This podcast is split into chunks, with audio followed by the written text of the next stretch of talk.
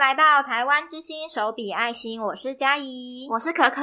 今天是动新闻系列的第一集，会在这边跟大家聊一些近期动保相关的新闻。不知道大家平常有没有留意到动物有关的新闻呢？可可在加入协会之前，有常留意到动物相关的新闻吗？嗯，其实我自己不是就是那种常常会看新闻的类型，但是大部分如果有看到动物相关的新闻的话，我觉得还蛮常看到，就是那种虐待的。嗯，就是可能有哪个主人虐待动物，或者是谁路过就把猫咪杀掉这种。但有时候也会看到一些可爱的，像是什么狗狗跟主人感情很好啊，这种比较可爱逗趣一点的新闻也是蛮多的。没错，没错，就是确实这些新闻最常上我们新闻版面，嗯，然后也最常被大家转发或点击之类的。嗯，但今天要跟大家分享一个比较低调的新闻。但是通常发生这些事情的动物也会蛮惨的，那就是山猪吊跟捕兽夹这样猎捕工具的一个要修法的这个新闻这样子。嗯嗯。那这篇新闻里面呢，是说到像是捕兽夹跟山猪吊啊，它们都是属于无差别式的捕猎工具。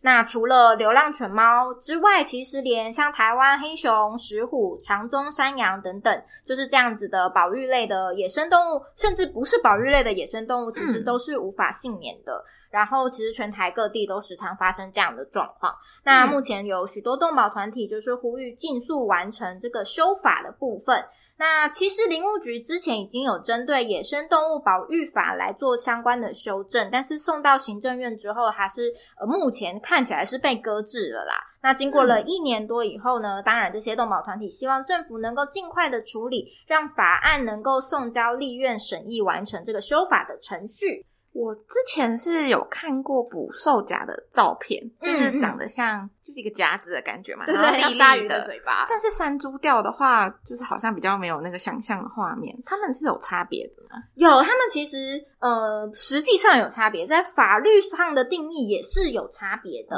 嗯、就是刚刚说捕兽夹其实是像鲨鱼的嘴巴嘛，那山猪吊呢，它其实是有呃踏板，然后还有蓄压的弹簧跟金属的钢索所合成的一个列具。嗯、那呃，比如说动物的。脚踏入这个踏板之后啊，这个金属钢索就会把它的脚圈住。那动物越挣扎，这个钢索会收得越紧，嗯、最后会导致这个皮肉脱离。然后就是他们实际上，无论是任何动物踩进去，可能都会不小心的，就是被抓住。哦然后他们如果呃越挣扎的话，就是后果会越严重。嗯、如果许久都没有人去巡逻这些陷阱的话，那动物就会在这边活活饿死，或者是嗯、呃、可能就是受伤了，然后细菌感染，嗯、然后就在那边非常痛苦的死亡。目前的话，动物保护法它是比对于兽夹这样子是有比较严格的规范的。嗯它目前的规范是，任何人都不得制造、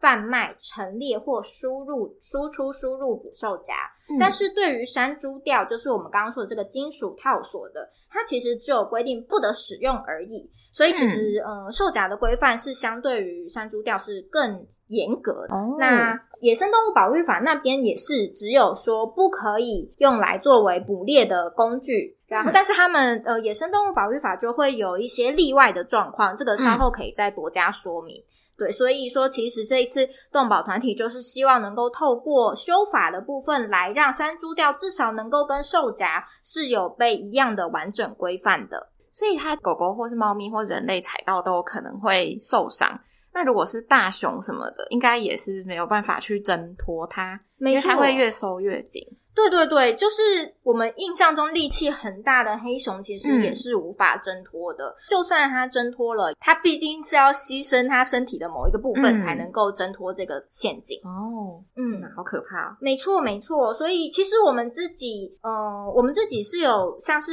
去屏东恒春驻扎的时候，就有发现说，哎、嗯、当地的这个犬只，它们的少一只脚，或甚至少到两三只的状况，好、嗯，三只可能有点多。两只两只的状况也是都有，都是都有看过的。嗯，那为什么他们就是因为我们是规范说不能用，就是捕兽夹不能用山猪吊，就基本上是不能使用的。嗯，但还是很多人去使用它，所以才会常常有这些类似的新闻吧。嗯，那是为什么他们都还是要使用？主要是因为农业的关系嘛，就是他们可能怕。有动物来吃他们的农作物的。对对对，最主要的话会有一个地方就是农作物损害的部分。嗯、那根据我们在二零二零年十月的一篇也是新闻中就有说到，这个林务局啊，他们有做一个研究，在没有适当防范之下，野猪啊、鹿啊、白鼻心、嗯、台湾猕猴这些动物可以造成八成的农作物的损失，哦、那就剩两成了啊！对对，所以你可以想象说，农民其实他一整年的辛劳，确实会因为野生动物可能就白费了，所以他们会想尽各种方式来做防治。嗯、那在野生动物保育法这边呢，也是有法律，就是说。野生动物如果有危害农林作物、家禽、家畜或水产养殖这些农作物的呃这些状况，呃这些农夫们是可以就是猎捕或宰杀的。嗯嗯，那他在这种状况之下，他就不受到就是之前前面前几项说不可以使用陷阱、兽夹的这些的规范。哦，嗯，这就是在合理范围内的话，它还是可以去使用它。嗯，嗯，因为毕竟不可能就是让农民的一整年辛苦的作物就就这样没有了。没错，没错。嗯，那即使是呃，但它使用上还是需要合理，比如说。他如果是用农损的这一个理由来去捕使用兽夹捕捉野生动物的话，嗯、那他就必须要在他的农田附近，不能说哦，哦，我为了要防范动物过来我的农田，我就满山都放捕兽夹，这样是不符合就是农损这个理由的。嗯嗯，但是另外还有一个理由，你可以就是猎捕野生动物，就是属于原住民的呃传统文化的记忆，嗯、但是这个也是必须要事先的去做一个申请。它才能够就是猎捕，嗯、对对，所以其实呃，虽然野保法里面它是有一些呃使用可以许可使用的状况，但是它都是有一些但书哦，嗯嗯。不过它放在那边应该不一定会抓到什么东西。那假如是哦，可能不小心抓到保育类的动物的话，这个情况会怎么处理啊？嗯，其实目前不论是任何一种原因，保育类动物都是不能捕捉的。嗯，就是如果你农损的状况遇到保育，你发现遇到的是保育类动物，你就要去报请主管机关来去做协助，不能自行捕捉哦。哦，嗯嗯。但像农委会，它目前是之前是有讲过，在一些呃记者会上或是公听会上面是有讲过，他们没有许可过就是捕兽夹的申请啦。但是有多少人去申请，可能又是一个问号哦。如果没有人去申请，或很少人去申请，那确实它合可的就很少这样子。嗯，嗯那呃，目前林务局的方向呢，就是希望能够推动电围网或是精准捕捉这样的方式，因为像刚刚说捕兽夹跟山猪吊都是属于无差别式的一种呃猎捕的方式。嗯那嗯、呃，我们希望的其实单纯像农民，很多人就会说，如果今天野生动物不来土地，其实农民根本就不会想要花费心力去、嗯、呃去去对付他们，对，去对付他们，对，所以其实现在林务局的方向就是推广电围网。然后精准捕捉的部分呢，也是针对就是可能比较容易造成农损的一些呃动物。那另外像刚刚讲到原住民的传统记忆，其实他们也是有就是规定，他们自己的传统文化里面也有一些动物是不能捕捉的。像是台湾黑熊对他们来说是非常神圣的，嗯、所以呃，他们就会希望这个精准捕捉能够只抓到他们想要传统记忆上面会使用到的野生动物。哦、那黑熊的话，他们是不希望捕捉到的。嗯，所以目前的话，呃，林务局就是在研发适合台湾的精准猎具。目前我们是参考日本的规格，但是因为各国的野生动物确实不相同啊。所以在重量啊、脚的这些脚的粗度啊，这些直径都是需要再研发的。嗯嗯。然后有些人会扭曲这个法条，说只要引用野保法第二十一条，就是说你有危害农林作物、家禽或者是其他符合它上面这些呃二十一条中说的方式，即使呃你是嗯没有经过申请的捕捉，你也就是不会被开罚，你就可以合法的使用。嗯、那这部分其实是错误的解读。像刚刚有提到说，其实就是需要申请符合使用目的才能够算是合法，所以基本上就是，如果真的大家有看到证据确凿的情况，是可以就是去检举的。不过整体而言，就是在执法层面上是有难度的，除了就是证据的搜集，因为要发生的当下还要有行为人，还要能辨识这个人到底是谁。大家可以想象就是。呃，假设今天是在一个嗯比较郊区，别他可能没有这是监视器，到底是谁放这个捕兽夹或山猪吊，其实是很难去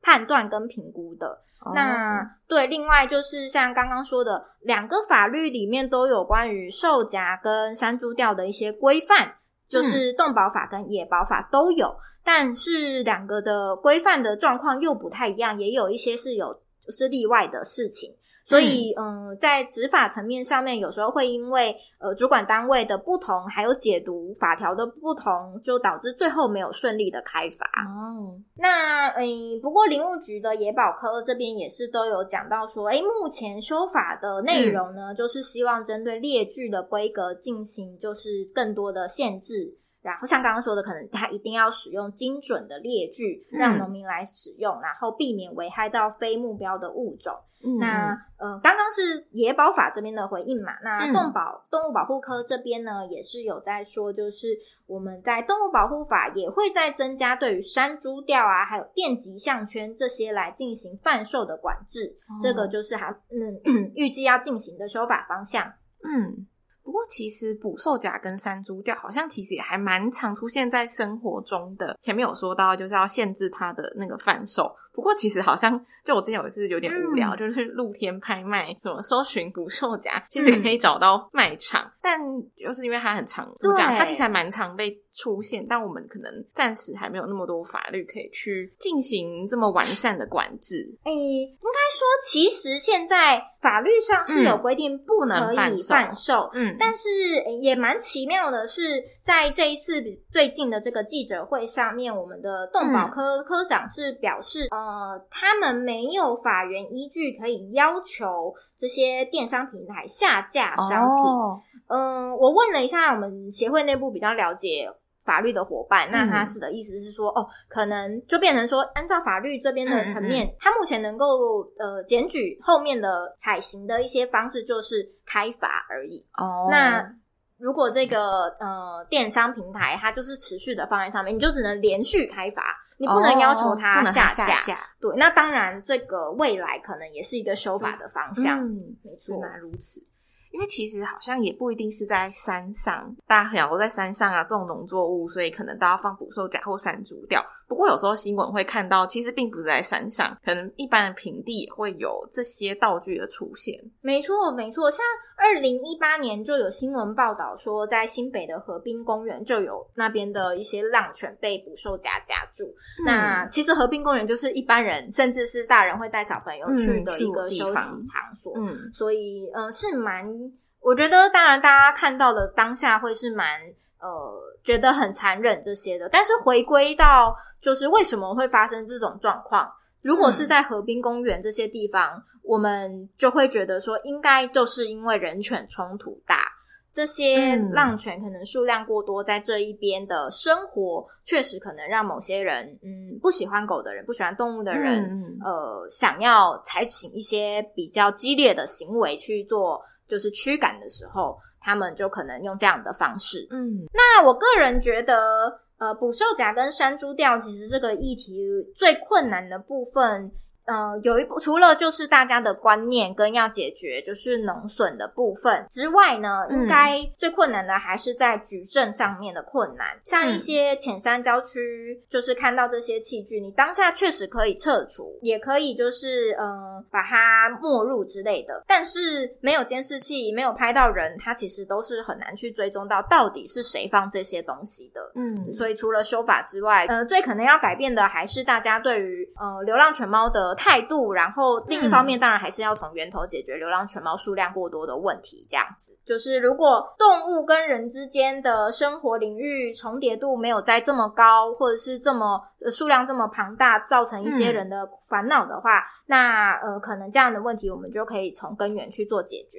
嗯，就是除了法案之外，可能比较重要的也是说，呃，大家对于流浪动物的这个呃心态吗？就是观念上面，就是不是想说。哦，它一直跑出来，然后我就用捕兽夹去夹它。嗯，对对，没错没错。那今天的动新闻就聊到这边喽。如果大家未来有关注到什么样的新闻，也都可以跟我们分享。那另外，我们 Podcast 的提问长期募集中，如果有任何想要知道我们协会的相关的事情呢，非常欢迎大家在提问箱丢问题给我们，也不要忘记追踪我们的脸书粉砖、IG 波浪，跟加入我们的赖好友台湾之星手笔爱心。我们下次再见喽，拜拜，